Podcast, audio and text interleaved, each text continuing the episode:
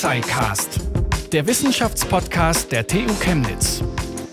Man steigt in den Bus und er fährt los. Man steigt in die Bahn und sie fährt los. Man steigt ins Auto und ja, hier wäre es irgendwie seltsam, wenn es einfach losfahren würde. Aber gerade daran arbeiten meine heutigen Gäste. Automatisiertes Fahren.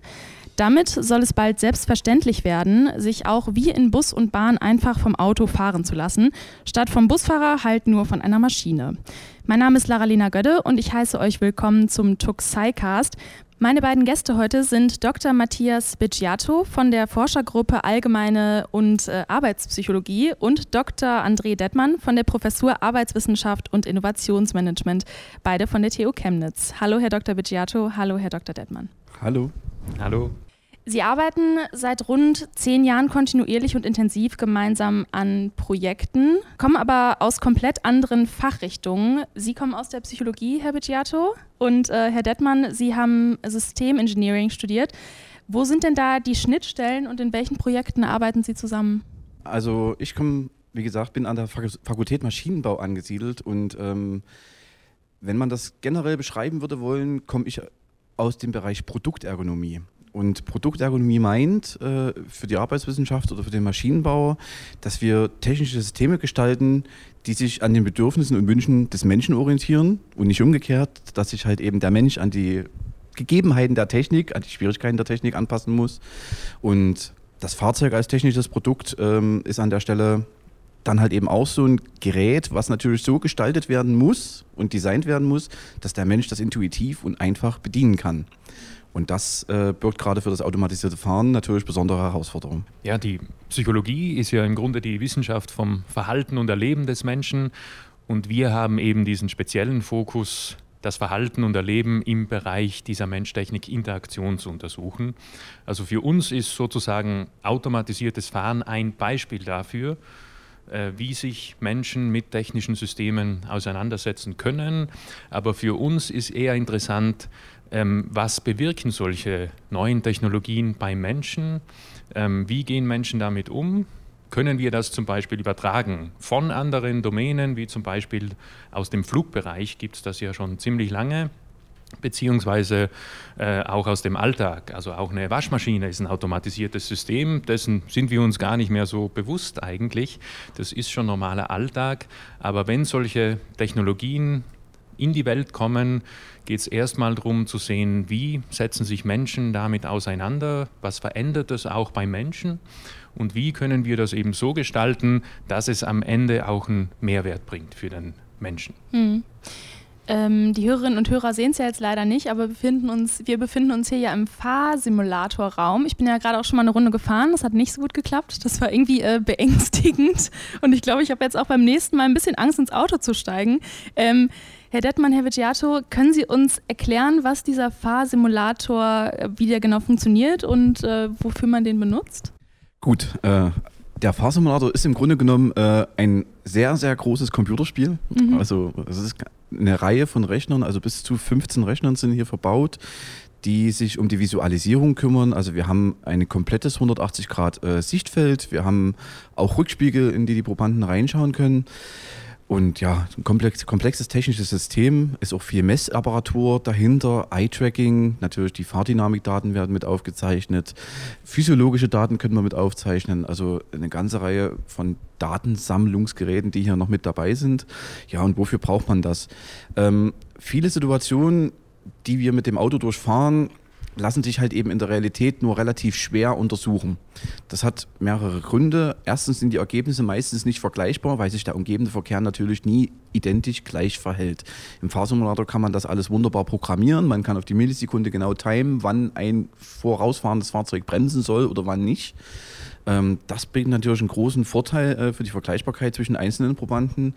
Und der andere wesentliche Aspekt ist natürlich, ähm, dass es wesentlich sicherer ist. Also wenn wir zum Beispiel Fahrerassistenzsysteme untersuchen würden wollen, Bremsassistenten und wir sehr kritische Situationen provozieren müssen, damit so ein Bremsassistent natürlich funktioniert und auslöst, das könnten wir natürlich aus ethischen und sicherheitstechnischen mhm. Gründen im Verkehr nicht durchführen. Und dafür verwenden wir meiste Zeit der Fahrsimulator.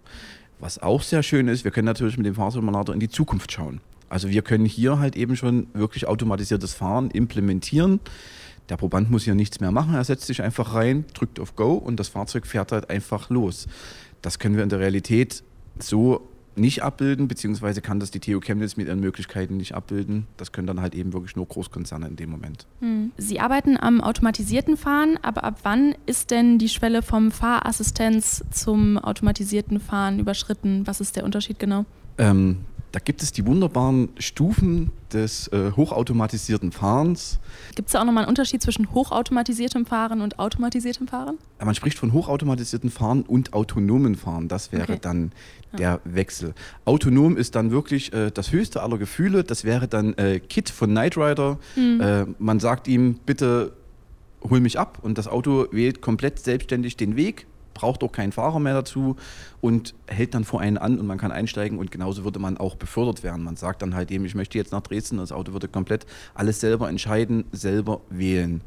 Beim hochautomatisierten Fahren gibt es dann schon unterschiedliche Abstufungen, je nachdem, wie der Mensch an der Stelle noch involviert sein muss. Ja, also es gibt diesen Unterschied zwischen assistiert und automatisiert.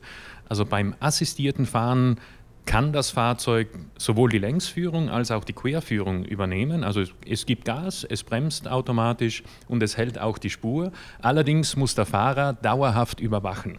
Also er, der Fahrer oder sie muss dann die ganze Zeit die Verkehrssituation überwachen. Es kann passieren, dass zum Beispiel die Kameras, die meistens genutzt werden, um die Spurmarkierungen zu erkennen, dass die aus bestimmten Gründen eben keine Markierungen erkennen. Es kann Schnee liegen, es kann einfach die Markierung fehlen.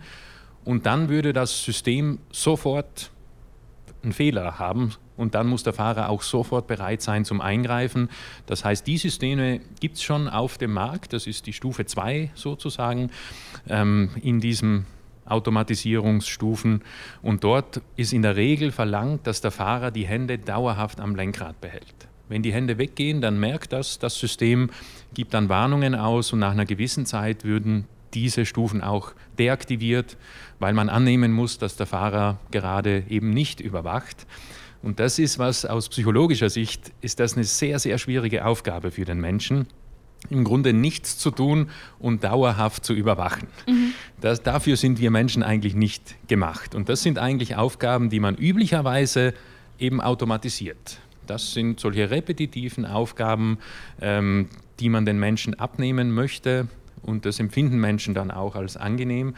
Ähm, deswegen gibt es dann die höheren Stufen, also die Stufe 3 wäre dann auch im Grunde dasselbe. Das Fahrzeug übernimmt Quer- und Längsführung, aber der Fahrer darf sich jetzt für einen gewissen Zeitraum von der Fahraufgabe abwenden. Also man spricht also von fünf bis zehn Sekunden.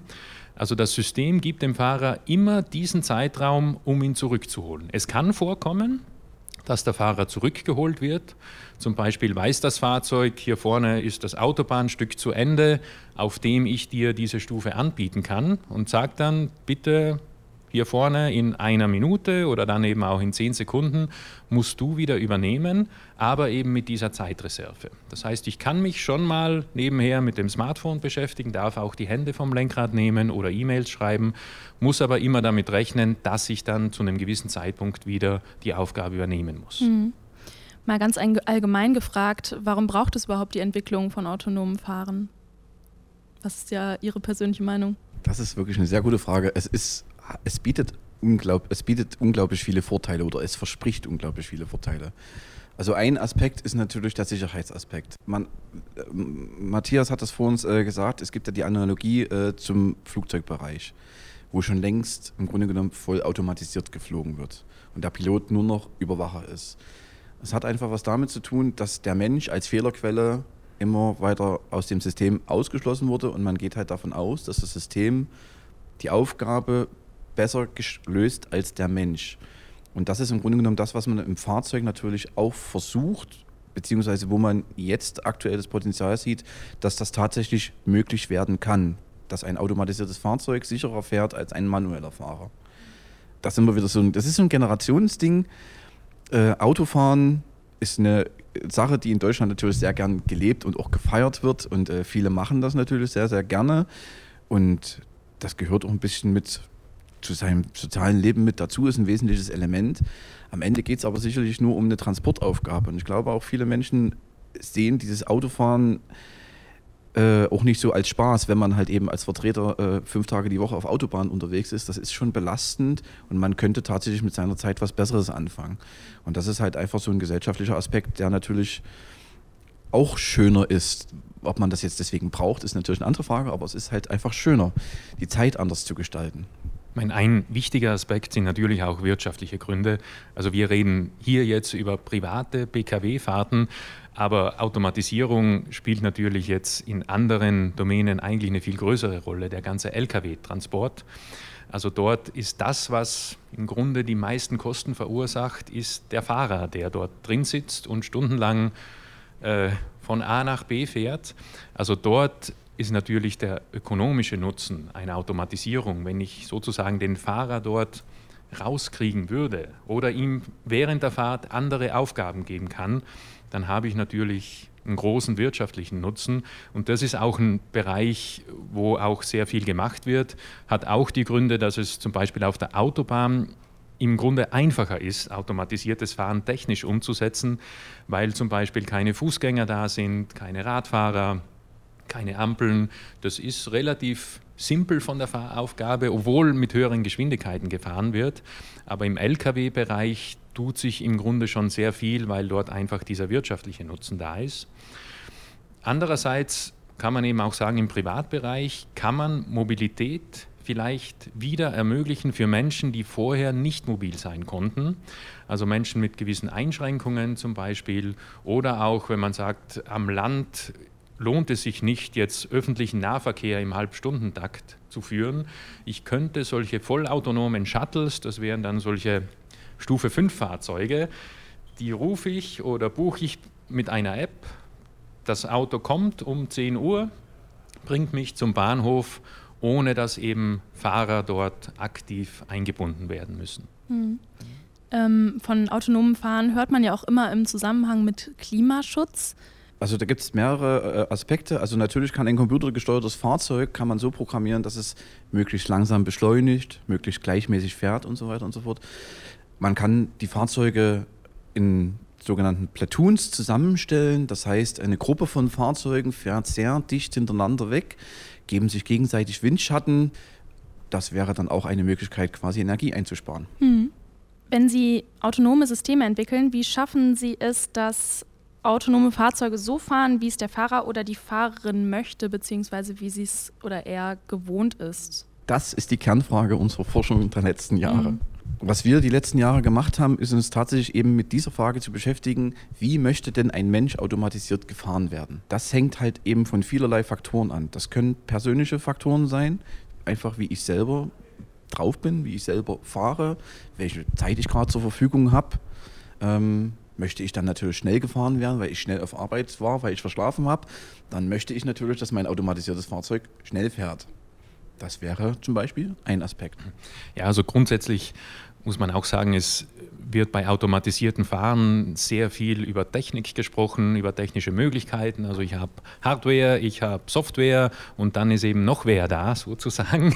Und das ist der Mensch, der halt da drin sitzt und der wird ganz oft ähm, ein bisschen vergessen, sage ich mal. Also es werden KI-Verfahren für Situationserkennung diskutiert und es wird äh, vorangestellt, was technisch möglich ist. Aber was man halt eben nicht vergessen darf, ist, da sitzt immer noch ein Mensch drin und letztendlich soll uns Automatisierung ja für unser Mobilitätsbedürfnis einen Mehrwert geben. Also es bringt ja nichts, jetzt die Autos einfach alleine draußen rumfahren zu lassen, sondern es sitzen immer noch Menschen drin. Und da gibt es dann viele Aspekte, wo man eben zum Beispiel von gerade Klimaschutz, man kann optimale Trajektorien, Beschleunigungsverhalten, Bremsverhalten berechnen, die zu einem minimalen äh, Energieverbrauch führen. Nur wenn wir da drin sitzen, würden wir entweder einschlafen, weil sich das Auto so langsam bewegt, das wäre das Optimum, oder man würde so dicht auffahren, dass man zwar sagt, das ist technisch möglich, das ist auch am effizientesten, nur wenn ich da drin sitze und einen halben Meter Abstand bei 50 km/h zu meinem Vordermann habe, dann werde ich mich nicht wohlfühlen. Also das sind immer diese Abwägungen, die man treffen muss und für uns spielt eben dieser Faktor Mensch erstmal die zentrale Rolle, um diesem technischen Part auch ein gewisses Gegengewicht zu geben und vielleicht auch gewisse ähm, Vorstellungen, Visionen, die erstmal gut klingen, dann vielleicht auch auf den Boden der Realität zu bringen und einfach zu sagen, ja, also wenn mir jetzt beim Fahren schlecht wird, wenn ich lese, dann wird es nicht anders werden, wenn ich am Fahrersitz sitze. Also man muss das auch ein bisschen relativieren. Äh, es sind oft sehr überfliegende Visionen da. Wenn man das dann zum Beispiel auch nur im Fahrsimulator testet, sieht man schnell, okay, das ist eigentlich so nicht umsetzbar. Mhm. Genau, also es findet halt ein Wechsel von der aktiven Fahrerrolle zu einem passiven Passagier statt. Na, und ähm, damit geht natürlich auch eine Abgabe von Kontrolle einher. Und wenn Kontrollverlust ist für niemanden angenehm. Und äh, Sie haben eingangs im Intro schon gesagt, man steigt in den Zug, man steigt in die Straßenbahn, man steigt in das Flugzeug. Es findet ja ein Wechsel statt äh, von dem aktiven Fahrer, der das Fahrzeug überwachen kann, steuern kann, äh, hin zu einem passiven Passagier statt. Mhm. Und damit geht einher natürlich ein Kontrollverlust, den erstmal niemand in erster Linie mag. Ja, man steigt ja in dieses System Zug oder Flugzeug ähm, dort hat man sich daran gewöhnt, dass man dort Kontrolle abgibt, diese einem Computer übergibt oder dem Lokführer an der Stelle. Und im Fahrzeug ist man das halt eben gesamtgesellschaftlich nicht gewöhnt. Mhm. Es ist ein sehr individueller Mobilitätsträger. Ich kann immer zu jeder Zeit entscheiden, wie ich wohin fahre. Und wenn man das auf einmal nicht mehr hat, dann kann sich das halt wirklich so weit auswirken, dass man das System einmal einsteigt und dann beschleunigt das zu sehr, was auch immer zu sehr heißt. Das ist die Frage, die wir halt eben auch versuchen zu beantworten. Ähm, und dann lehnt man dieses System komplett ab und dann kauft man es nicht mehr, nutzt man es nicht mehr und alle Forschung, die wir getan haben, war in dem Sinne vergebens. Hm. Ich fahre so gerne Zug, weil ich da einfach irgendwie Musik hören kann oder irgendwie lesen kann oder irgendwie was am Laptop machen kann oder so. Wie ist das, wenn ich ein passiver Passagier in einem Fahrzeug bin, in einem Auto bin? Was kann ich dann, was kann ich dann machen? Kann ich dann auch irgendwann lesen und äh, Filme gucken oder? Die Vision ist genau das. Okay. Also arbeiten, lesen, Musik mhm. hören, schlafen, mhm. das soll die Vision sein. Also wir werden im Grunde genommen von dieser Fahraufgabe komplett entbunden und können tun und lassen, was wir möchten. Mhm. Aber wie kann man da Akzeptanz und Vertrauen aufbauen? Weil ich kann mir das jetzt im Moment noch gar nicht vorstellen, dass ich mich in ein Auto setze und einfach auf ein Buch gucke. das fühlt sich komplett falsch an. Mhm. Also das ist tatsächlich, das sind so einige der, der Kernthemen bei uns. Also Vertrauen in solche Systeme. Ähm, man kann erstmal die Analogie zum Beifahrer nehmen. Das ist ja im Grunde, wenn ich auf dem Beifahrersitz oder am Rücksitz sitze, habe ich ja im Grunde schon automatisiertes Fahren. Ich kümmere mich selber nicht darum. Ich kann lesen, ich kann tun, was immer ich möchte, aber es sitzt eben ein menschlicher Fahrer dort am Fahrersitz. Und das ist schon sehr interessant, wo dann die Unterschiede sind. Weil ich könnte ja sagen, wenn ich hier einen Sichtschutz ähm, zur Rückbank reingebe, müsste es doch eigentlich genau dasselbe sein. Das ist es aber nicht. Also wenn ich als Mensch weiß, da sitzt kein zweiter Mensch vorne, der fährt, dann macht das einen enormen Unterschied. Also eine dieser Vorstellungen, die wir eben haben, ist, also ein Mensch, der fährt, der hat erstmal dasselbe Ziel, nämlich sicher und entspannt und angenehm zum Ziel zu kommen. Das kann ich einer Maschine erstmal nicht so a priori unterstellen. Ähm, die hat jetzt kein Empfinden dafür, was nicht so angenehm ist beim Fahren und die hat auch, ich sage mal, im Extremfall kein Leben zu verlieren. Das heißt, da sind die Anforderungen und auch die Erwartungen und eben auch dieses Vertrauen am Start erstmal ein ganz anderes. Also die Leute haben zum Teil sehr, sehr hohe Ansprüche an technische Systeme, die so eine Fahraufgabe übernehmen, die sie an einen normalen Fahrer eigentlich gar nicht haben würden. Wenn der mal etwas zu schnell in die Kurve fährt, dann wird es sozusagen verziehen. Bei einem technischen System wäre das nicht so. Da wird dann sofort geschaut, naja, warum macht es das? Ist was kaputt? Ist was kaputt. Ähm, das kann so nicht gehen, sozusagen. Mhm. Äh, also der der Start sozusagen ist erstmal ein anderer. Allerdings wissen wir auch aus anderen Bereichen, dass es oft eine Sache der Erfahrung ist. Also wenn ich jetzt 50 Mal, 100 Mal gefahren bin und das hat immer gut funktioniert und es fährt so, wie ich es erwarte, beim 101. Mal werde ich nicht mehr dauernd überwachen, ich werde mich anderen Aufgaben zuwenden. Also das ist eben was, wo so ein Lernprozess stattfindet. Aber das sind dann so Themen, wo wir auch in der Forschung herangehen und sagen, gut, wie, wie schaffe ich es am Anfang, den Einstieg sozusagen, Da wünschen sich zum Beispiel die meisten Leute sehr viel Information über das System. Was sieht es? Was kann es? Hat es das nächste Manöver erkannt? Hat es die rote Ampel da vorne erkannt? Nach dem 50. Mal wird man davon ausgehen müssen, ist diese Information einfach nicht mehr notwendig. Ähm, wenn man als Fußgänger, Fußgängerin auf einem Zebrastreifen unterwegs ist, ähm, nimmt man ja manchmal Blickkontakt auf mit dem Fahrer oder der Fahrerin und hat dann irgendwie gleich ein besseres Gefühl, über den Zebrastreifen Streifen zu gehen. Ähm, das fällt ja jetzt beim autonomen Fahren weg. Ähm, also da kommunizieren wir ja nicht äh, miteinander. Ähm, wie kriegen wir diese Kommunikation bei autonomen Fahrzeugen hin? Das ist tatsächlich auch ein sehr, sehr wichtiges Thema. Also Verkehr ist ja erstmal ein, soziales System, also auch wenn man das nicht so wahrnimmt, aber mhm. wir kommunizieren eigentlich die ganze Zeit und eben nicht nur als Autofahrer, sondern auch als Fußgänger. Bei jeder Straßenüberquerung mache ich eigentlich unbewusst eine Einschätzung, ist die Lücke groß genug, kann ich hier noch drüber gehen oder eben nicht. Und sowas wie Blickkontakt, das ist was, ähm, was so auf den ersten Blick als enorm wichtig wahrgenommen wird. Da muss man ein bisschen unterscheiden, ähm, weil sehr oft ist es, wir schauen zwar zum Auto als Fußgänger, aber so wirklich in die Augen des Fahrers sehen wir eigentlich nicht immer. Es gibt Spiegelungen am Fahrzeug, das Fahrzeug kann weit weg sein. Was wir aber sehr gut können und sehr oft machen, ist anhand der Bewegungen eines Fahrzeugs schon einzuschätzen, der wird mich drüber lassen oder eben die Lücke reicht oder da sollte ich doch lieber stehen bleiben. Und umgekehrt aus dem Auto heraus können wir das auch sehr gut. Wenn Fußgänger am Straßenrand stehen, können wir anhand der der, Körperstellung zum Beispiel oder eben auch der Kopfposition oder dem Abstand zur Straße sehr genau vorhersagen, diese Person möchte die Straße queren oder die steht jetzt einfach nur dort oder geht parallel zur Straße. Also das gelingt uns als Menschen unglaublich gut. Deswegen brauchen wir oft gar nicht äh, so hoch formalisierte Regelungen, wer darf zuerst und muss es da ein Signal geben, sondern das funktioniert im Grunde jetzt schon vollautomatisch, wenn man so will. Die Schwierigkeit ist jetzt, dieses Verhalten in automatisierte Fahrzeuge zu kriegen, weil das müssen die natürlich letztendlich können, wenn sie sich vor allem im Mischverkehr bewegen mit nicht automatisierten Verkehrsteilnehmern.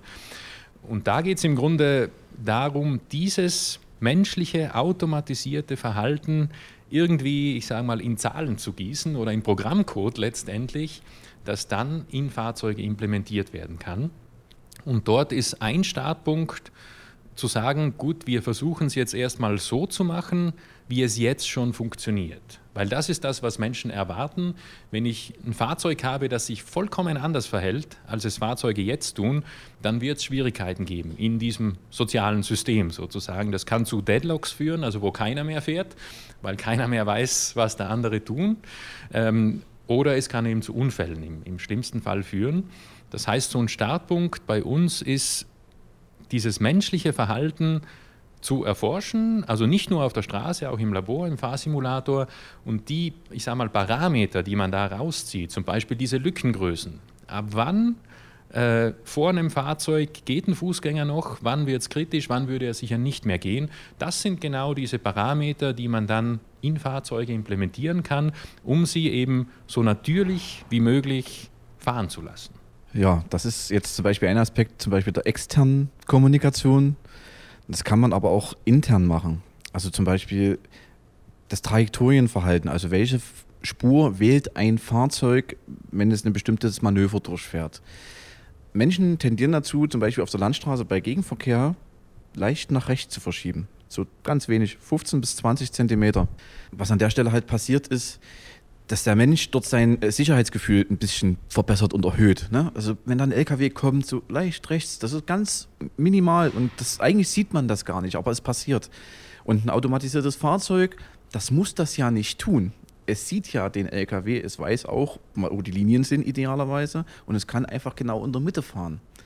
Wenn man das im Fahrsimulator aber dann einmal untersucht, findet man heraus, okay, die Leute mögen das gar nicht so sehr. Die wollen schon so ein reaktives Fahrverhalten haben. Also ein automatisiertes Fahrzeug soll idealerweise ein bisschen natürlich, natürlicher, ein bisschen menschenähnlicher auf diesen Gegenverkehr reagieren. Genauso ist es bei Kurvendurchfahrten. Menschen neigen dazu, die Kurven so immer so ein bisschen zu schneiden auf Landstraßen. Und so ein ganz statisches, mathematisch sauberes äh, Durchfahren auf der mittleren Linie, das wirkt nicht natürlich und die Probanden lehnen das in Aspekten ab. Also ist wirklich das oberste Ziel quasi, es den Menschen recht zu machen und gar nicht mal unbedingt die effektivste Fahrweise, die objektiv am sinnvollsten ist, zu wählen? Es spielt sicherlich für die Leute die größere Rolle, die schon Auto gefahren sind, die quasi sich das antrainiert haben, aus ihrer Erfahrung heraus. Ähm, es würde wahrscheinlich für Leute, die keinen Führerschein haben, also auch das haben wir hier untersucht, ähm, mhm. spielt das wahrscheinlich gar nicht so eine große Rolle an der Stelle. Also Leute, die noch keinen eigenen Fahrstil entwickelt haben, die sich noch gar nicht auf diese, in Anführungsstrichen, Gefahren eingestellt haben, die brauchen das an der Stelle auch nicht. Also denen würde wahrscheinlich dieses mathematisch korrekte, saubere, ökonomische Fahren für die wäre das vollkommen okay. Mhm. Aber Kurvenschneiden ist ja jetzt auch gar nicht mal so, also ist ja jetzt auch nicht so gut eigentlich. Sollte man ja eigentlich auch nicht unbedingt machen. Also warum, warum sollte das autonome Fahrzeug das dann tun? Nur um dem Menschen zu gefallen quasi. ja, das ist halt eben die Frage, inwieweit halt man solche äh, Systeme emotionalisiert. Ja, ja. ne? also das ist ja die Frage zum Beispiel, was macht man denn, wenn man sich einen automatisierten BMW kauft? Mhm. Mit Freude am Fahren. Oder was macht man denn, wenn man sich einen automatisierten Hyundai kauft? Also ich will hier keine Vorurteile schüren, aber es gehen natürlich mit Marken, gehen natürlich gewisse Erwartungen einher. Mhm. Oder ein automatisierter Porsche, ganz extrem. Wie soll der dann automatisiert fahren? Da habe könnte ich mir jetzt vorstellen, dass Käufer von einem automatisierten Porsche einen anderen Anspruch an das Fahrverhalten des Fahrzeuges haben als die Käufer eines automatisierten Hyundais. Das sind Oder eines sehr, VW Caddy.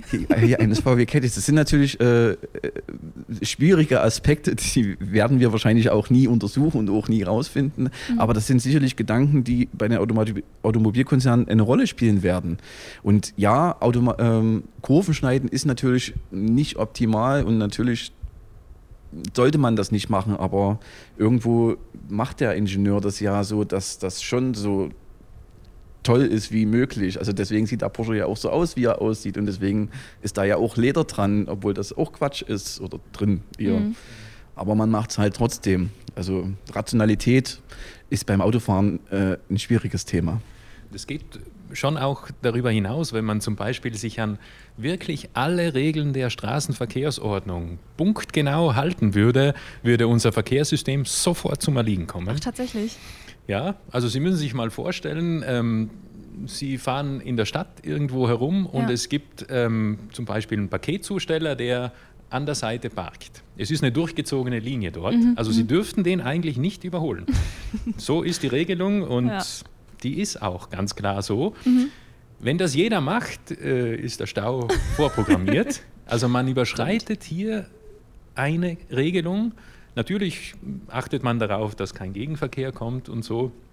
Aber wenn wir das alle nicht mehr tun würden, würde unser Verkehrssystem sofort zusammenbrechen. Oder auch beim Überholen überschreitet man zum Teil kurzfristig die geltende Geschwindigkeitsbegrenzung das sind alles so Sachen, wo man überlegen muss, ähm, wenn ich mich jetzt äh, auf Punkt und Komma daran halte, was handle ich mir dort ein, beziehungsweise wie kann ich dann temporär vielleicht solche Sachen lösen.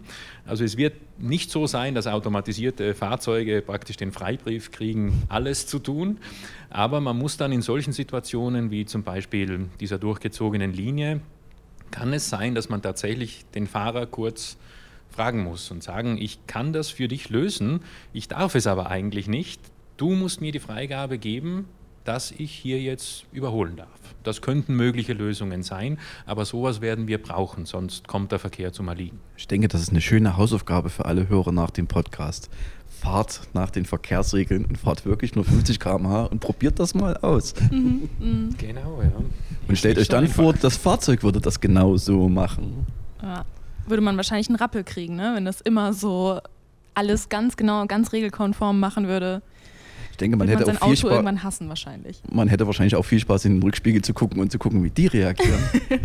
und ja, das ist ja auch eine ne? schöne Sache. Das ist ja gerade dieser vor uns erwähnte Mischverkehr. Ich glaube, wenn alles automatisiert fährt, dann haben, ist das auch einfacher. Aber dadurch, dass es halt lange Zeit dauern wird, dass, ich eben, dass es halt einen Mischverkehr gibt zwischen manuellen Fahrern und automatisierten Fahrern. Das wirft so viele Problemstellungen und Fragen auf und das automatisierte Fahren wird auch eine sehr teure Angelegenheit werden. Also deswegen wird es halt auch wirklich sehr lange dauern, bis das dann sich komplett äh, ja, durchsetzt hat. Hm. Das Auto kann ja noch so gut selbst fahren, wenn äh, der Verkehrsplaner seinen Job nicht richtig gemacht hat ähm, und der Stadtverkehr nur aus Rotphasen und Staus besteht, dann ist das natürlich auch nicht so gut. Ähm, inwiefern kann die Verkehrslenkung da vielleicht auch intelligent werden als Ergänzung zu autonomem Fahren? Also das ist natürlich auch eine dieser Visionen. Ein automatisiertes Fahrzeug ist im Grunde ein Hochleistungsrechner auf Rädern und der auch ständig und dauernd kommunizieren kann. Also das ist, ist ein wichtiges Prinzip. Das Auto, wenn es nur abgekoppelt von der ganzen Umwelt und, und dem ganzen Umfeld fährt, wird man diese wirklich hohen Stufen der Automatisierung nicht erreichen. Also man braucht zum Beispiel Kartenmaterial, Verkehrsinformation, aber die Idee ist natürlich auch, dass die gesamte Verkehrsumgebung auch intelligenter wird. Also Ampeln, die zum Beispiel an die Fahrzeuge funken, wann sie rot, wann sie grün werden. Das würde in puncto Verkehrsplanung, Verkehrseffizienz enorm viel bringen, wenn man das genau wüsste. Nur sind das wieder äh, Kosten, die eben entstehen, wenn ich die gesamte Infrastruktur äh, intelligent machen muss. Das wird nicht von heute auf morgen passieren, aber das Ziel ist schon, so ein gesamtvernetztes System zu schaffen, wo ich auch schon am Morgen, wenn ich nach dem Frühstück zur Arbeit fahre, weiß mein Auto im Grunde schon, heute ist Stau auf dieser Route. Es wäre besser, wir fahren heute eine andere Route. Also sowas lässt sich in einem vernetzten System natürlich planen und viel effizienter planen, als es jetzt in dieser ganz starken Individualisierung ist. Und das ist schon eine Vision, so ein Gesamtsystemverkehr zu kriegen, wo alle miteinander kommunizieren können. Naja, es, es geht halt auch eine Gefahr davon einher. Ne? Also das, ähm, neben den Kosten entstehen ja halt auch diverse Abhängigkeiten. Und wir sind immer wieder bei diesem Punkt, was passiert, wenn eine Komponente ausfällt. Und da gibt es halt eben auch wieder Bestrebungen, dass man das vielleicht gar nicht so macht, dass man gar nicht darauf setzt, alles zu vernetzen oder die Infrastruktur intelligenter zu machen, sondern das Auto so schlau zu machen, dass es die Fähigkeiten, die ein Mensch hat, Verkehr beobachten, Linien beobachten, dass es das in Perfektion von alleine kann und einfach nur aus sich selber heraus die Entscheidungen mit seinem Umfeld abwägen kann. Wenn die Infrastruktur ausfällt, diese Abhängigkeit dort quasi äh, durchschnitten wird, was macht denn das Fahrzeug? Es muss ja irgendwo wieder den Passagier in einen risikominimalen Zustand bringen. Auch wieder die Frage, was heißt das? An die rechte Spur ranfahren, Warnblinke, bremsen, stehen bleiben, keine Ahnung sei es drum, aber irgendwie muss es das ja auch wieder alleine schaffen können. Und das wäre idealerweise ohne die Infrastruktur. Und das wird, glaube ich, äh, für die nächsten 10, 15 Jahre eine spannende äh, Sache sein, die man gut beobachten kann, wohin wird es denn gehen.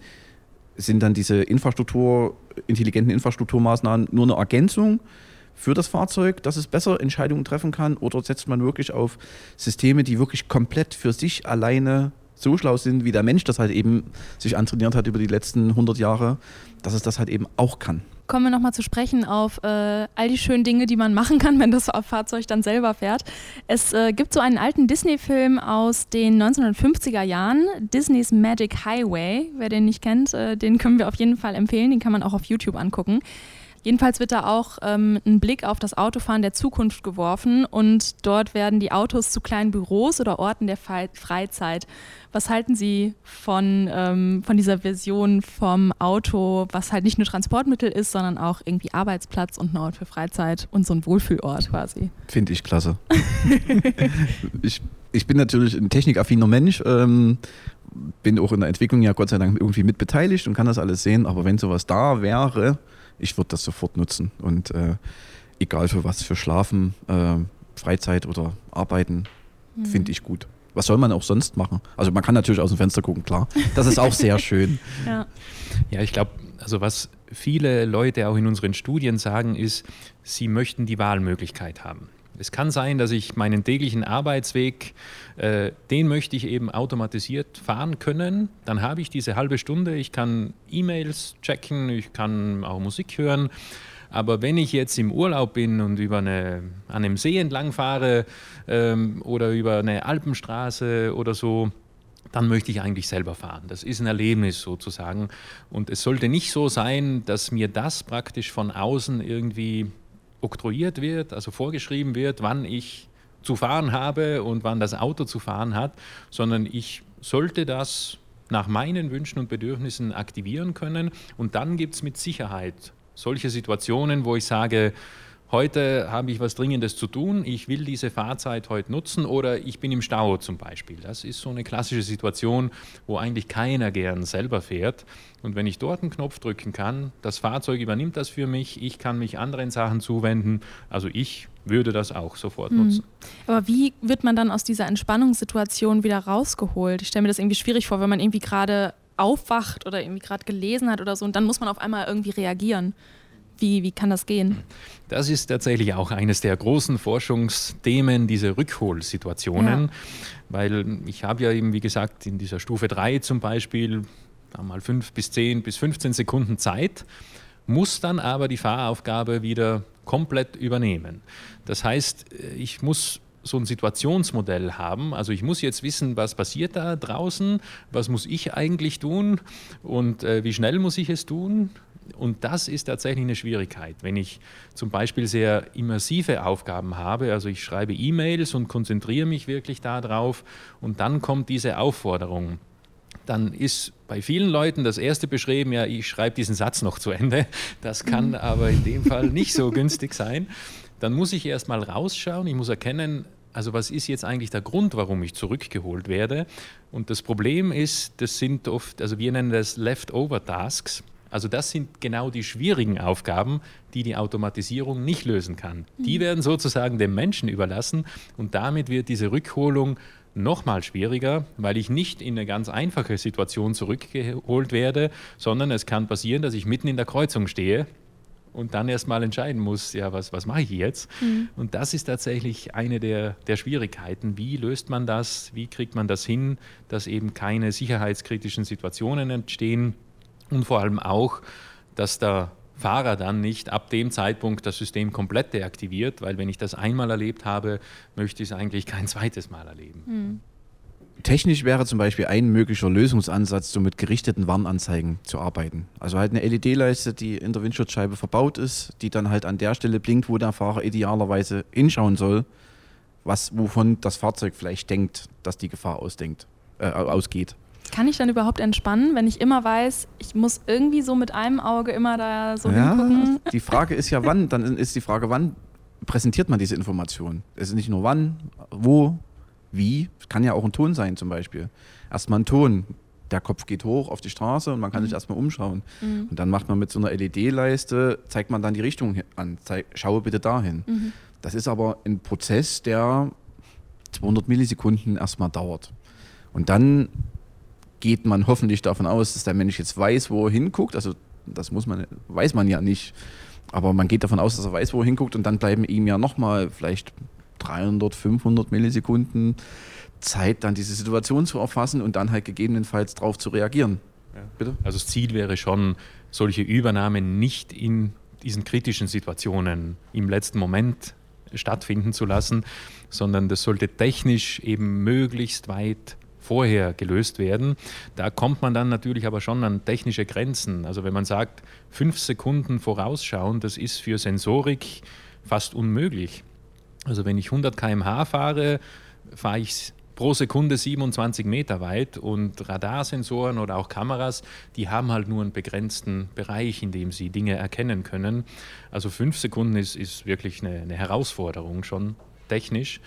Äh, man muss aber auch sagen, dass diese Entwicklung automatisierten Fahrens, das ist kein so 1-0-Spiel sozusagen, sondern was ja jetzt auch schon passiert, ist, dass ich Teilautomatisierung auf gewissen Strecken schon anbieten kann. Zum Beispiel eben Autobahn ist sowas, wo ich das relativ gut kontrollieren kann, wo ich zwar diese hohen Geschwindigkeiten habe, aber in der Regel wenig unvorhergesehene Situationen. Und dass ich den Leuten dort erstmal dieses System anbieten kann und sagen kann, hier auf diesem Streckenabschnitt, da habe ich nicht nur fünf Sekunden, sondern ich habe fünf Kilometer. Da kann ich dir das anbieten, dass ich jetzt vollkommen für dich fahre sozusagen. Es kann sein, dass ich dich zurückhole, aber das ist so eine Möglichkeit, Leute das System erstmal erleben zu lassen. Und zwar in Situationen, wo ich mir relativ sicher bin, ich werde das technisch lösen können und das vielleicht einmal, zehnmal, 50 Mal erleben zu lassen und damit so ein gewisses Vertrauen, aber auch so, eine, so ein Verständnis des Systems aufzubauen. Das ist so ein nächster Punkt. Wir brauchen so ein mentales Modell, nennen wir das, wie so eine Maschine funktioniert. Ich muss wissen, ähm, können da Fehler auftreten? Gibt es irgendwelche Grenzen? Was ist bei Nacht? Was ist bei Nebel? Was ist bei Schnee? Ähm, das muss der Mensch auch wissen, um einfach entscheiden zu können, kann ich mich jetzt vollkommen auf dieses System verlassen oder sollte ich unter diesen Bedingungen vielleicht ein Auge drauf haben oder es gar nicht aktivieren zum Beispiel. Das sind alles so Dinge, die müssen sich dann auch mit der Zeit entwickeln, eben so ein Verständnis daran, davon, wie so ein System funktioniert, wann es gut funktioniert, wann es weniger gut funktioniert. Da sind wir aber relativ gut. Wir machen das mit unseren PCs, wir machen das mit unseren Smartphones. Wir verzeihen auch Fehler, das muss man auch dazu sagen. Also wenn der Rechner mal abstürzt, ist das was, wo wir sagen, ja, ist halt so sozusagen. natürlich ist ich kenne Leute, die dabei ausrasten. ja, klar. Und man muss natürlich auch sagen, Autofahren ist jetzt auch eine sicherheitskritische mhm. Sache. Also sowas darf jetzt bei den primären Fahrfunktionen nicht passieren. Aber wir haben ja Systeme wie so tote Winkelwarner, wo einfach auch klar ist, da kann es mal einen Fehlalarm geben. Das wirkt sich aber in dem Sinn jetzt nicht so tragisch aus. Wenn es dauernd Alarme gibt, ähm, die aber keine Basis haben, dann werde ich das System irgendwann ignorieren oder eben abschalten. Also das ist dann die nächste Gefahr. Das muss schon in, sich in den Bereich bewegen, wo man sagt, ja, das bringt mir auch einen Zusatznutzen, sonst werde ich es einfach nicht nutzen. Genau. Und du hast auch nebenbei so einen schönen Aspekt äh, geäußert, was nochmal die Schwierigkeit dieser technischen Seite, also nicht nur der Menschseite, sondern auch die technische Seite. Gerade in so Situationen, also diese Systeme, die jetzt schon auf dem Markt sind und die auch zugelassen sind, auf der Autobahn teilweise automatisiert zu fahren, die funktionieren herausragend in den Situationen, wo man das eigentlich fast gar nicht braucht, nämlich bei schönem Wetter, klare Sichtbedingungen. In den Situationen, wo man das gebrauchen könnte, weil es einfach nervt oder schwierig zu fahren ist, bei Schnee, bei Glätte, bei Regen, dann sagen die Systeme auch meistens, ah, eher nicht. Da ist halt eben auch von der technischen Seite noch unglaublich viel zu tun. Solche Situationen, wo der Mensch den meisten Unterstützungsbedarf braucht, das dafür herzurichten, dass das halt auch funktioniert. Weil bei schönem Wetter kann jeder fahren. Sie haben uns geschrieben, dass es so Ironies of Automation gibt, äh, die man schon aus anderen Bereichen, zum Beispiel im Fliegen kennt. Was sind diese Ironies und wie begegnet man denen beim automatischen Fahren? Vielleicht haben wir es auch schon angesprochen, aber vielleicht mal kurz, um den Begriff zu klären. Mhm. Ja, also einige davon haben wir schon angesprochen. Also das ist Forschung, die schon seit 30, 40, 50 Jahren läuft, also viel auch aus dem Flugbereich.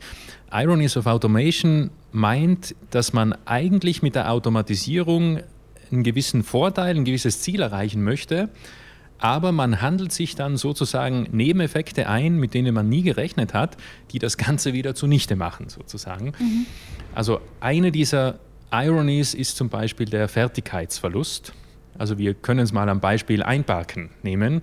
Also wenn ich alle Fahrzeuge mit automatischen Einparksystemen ausstatte, dann haben wir das als Mensch nicht mehr selber zu tun und verlernen das schlicht und einfach mhm. mit hoher Wahrscheinlichkeit irgendwann oder lernen es auch gar nicht. Und wenn dann eine Situation kommt, wo ich es aber trotzdem mal brauche, dann ist die Frage, kann ich das noch? Also habe ich jetzt diese Fertigkeit verloren ähm, und habe ich dann wirklich einen Mehrwert indem ich das automatisiere, wenn ich dann in gewissen Situationen das trotzdem machen muss, es aber dann nicht mehr kann, zum Beispiel. Andere Ironies sind äh, zum Beispiel ähm, dieser Sicherheitsgewinn, der oft postuliert wird durch die Automatisierung. Also das kennt man oft von Systemen, also Leitwarten oder sowas oder auch, ich sag mal, Kraftwerke, wo der Mensch im Grunde nur mehr da ist, das ganze System zu überwachen, weil in 99 Prozent der Fälle macht das System alles alleine und dann wird oft gesagt, ja, damit habe ich einen enormen Sicherheitsgewinn.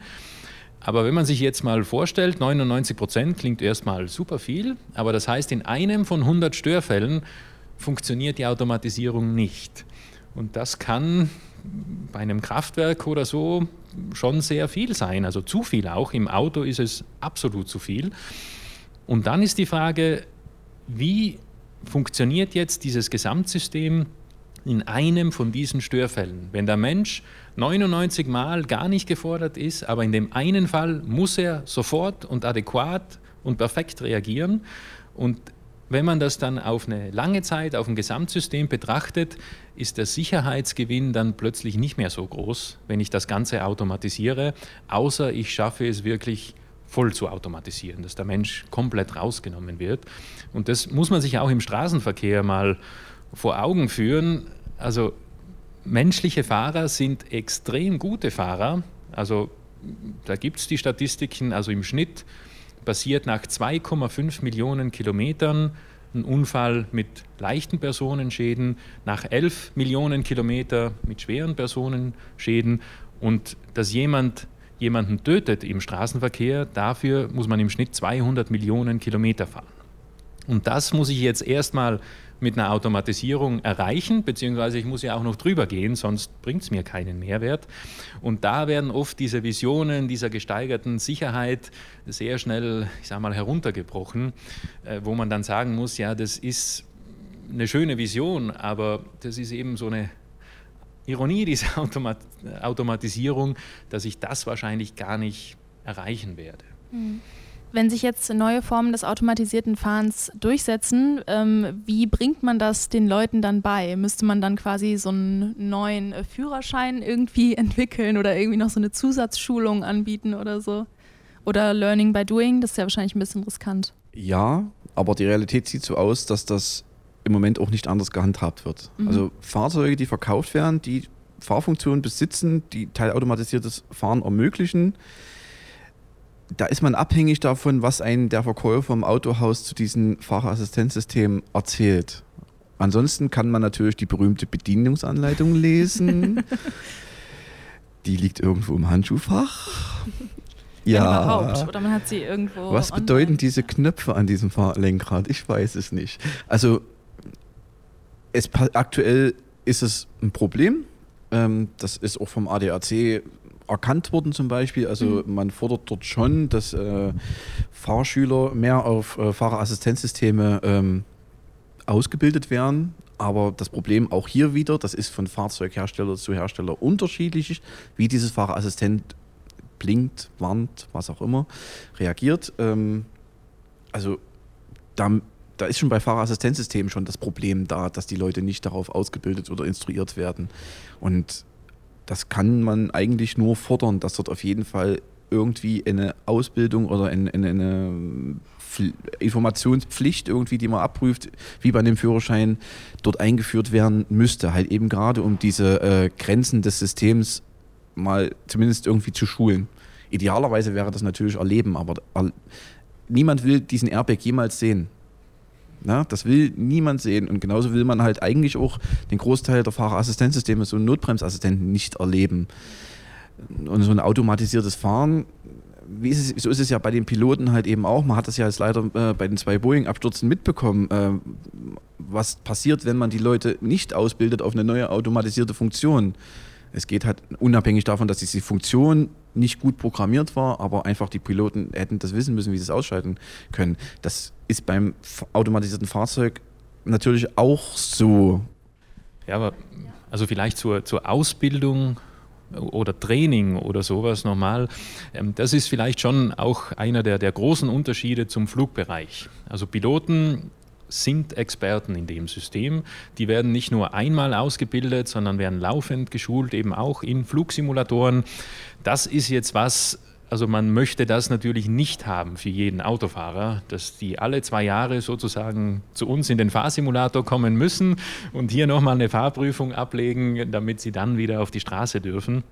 Das heißt, der Anspruch wäre schon, die Systeme so zu gestalten, dass sie sozusagen einen Zusatznutzen bringen, für den ich aber nicht extra geschult werden muss, um das überhaupt benutzen zu dürfen.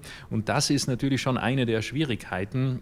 Automatisierung ist technisch hochkomplex, aber ich muss es dem Nutzer am besten so rüberbringen, hier ist der Knopf für an und hier ist der Knopf für aus oder nicht mal sozusagen.